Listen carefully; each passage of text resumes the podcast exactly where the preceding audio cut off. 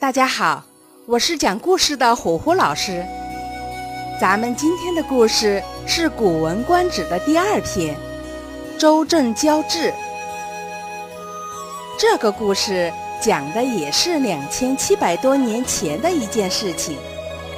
故事的主角之一呢，就是咱们上一个故事里的主角郑庄公。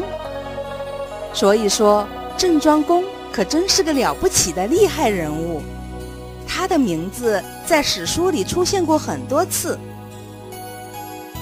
周郑交质的故事本身很简单，但是要把它的缘由说明白，咱们必须先说一说故事发生的背景。周朝是一个分封制的国家，一国之君的周天子按照血缘关系和功劳大小，将土地。分封给了大大小小的贵族们。贵族们在自己的封地里就是最大的官了，他们称自己的封地为国，他们自己就是国君。不过这些国都是诸侯国，所有诸侯国的国君都必须听从周天子的命令，每年还必须去周天子那里朝拜，进贡财物。周天子的实力最大，军队也最多，谁要是不听命令，他就可以去讨伐谁。这样的局面维持了很多年。后来，周天子的宝座传到了第十二代天子周幽王的手里。这位周幽王非常的腐败、贪婪、昏庸、残暴，老百姓对他非常怨恨。为了表示对一个年轻妃子的宠爱，周幽王废除了皇后和太子。周幽王废除皇后，罢免太子，可是把皇后的父亲气坏了。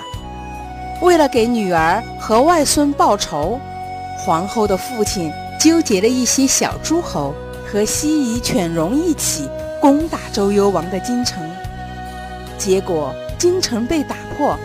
周幽王被杀死，皇后的父亲让自己的外孙做了新的周天子，这就是周平王。虽然周朝重新有了天子，大臣们也跟着周平王重新建立了新的京城，一切好像恢复了正轨。可这时候，周天子的实力已经远远不如以前了。连一些强大的诸侯也开始瞧不起周天子，只不过大家嘴里还不敢公开说出来罢了。郑国的国君郑庄公就是这样一位心里有些看不起周天子的诸侯。他是郑国的国君，还是周天子身边一个职位很高、权力很大的官。郑国在郑庄公的治理下越来越强大。郑庄公在周天子的朝廷里权力越来越大，符合他的人也越来越多。这一切让周平王感到很不安，他担心这样发展下去，终有一天郑庄公会造反。于是周平王开始把权力悄悄地分给了另外的官员。周平王原本打算把郑庄公的权力一点一点地消去。直到不能威胁自己。谁知道，狡诈过人的郑庄公很快就发现了周平王针对自己的一切。郑庄公气愤地来到朝堂上，当着满朝文武的面质问周天子：为什么要对别的官偏听偏信，让他分走自己的权利？是不是对自己不满意呢？自己做了什么对不起天子的事情，要让天子这样对待？郑庄公的当面指责，可把周平王吓坏了，因为他心里清楚得很，自己如今的实力根本打不赢郑庄公。再说明面上，郑庄公也确实没做什么错事儿啊。如果真把郑庄公逼急了，后果是很难预料的。于是周平王连忙否认说，根本没有这样的事情。郑庄公多心了。周平王的话，郑庄公当然不信，他依然气呼呼地杵在那里，准备继续发难。周平王一看这局面，吓得浑身冒冷汗。为了自己的面子不被怒火冲天的郑庄公撕碎，周平王一边保证以后再也不会有人来分郑庄公的权利，一边提出了一个让所有人瞠目结舌的办法：让自己的太子做人质，和郑庄公的世子互相交换。这就是周郑交质，周天子和郑庄公互相交换人质。这两个人质就是周太子胡和郑世子乎。周平王的提议把所有人都惊呆了。虽然大家心里都清楚，如今的周天子实力连一个大诸侯都比不了，但是让自己的太子去诸侯国做人质，这样也太丢脸了呀。郑庄公也被这交换人质的提议吓住了，他万万没有想到。周天子会提这样的建议，作为一个诸侯，这样做显然有点太不合礼法了。虽然所有人都震惊不已，但是周天子和郑庄公交换人质这事儿，在周平王的坚持下，还真的定了。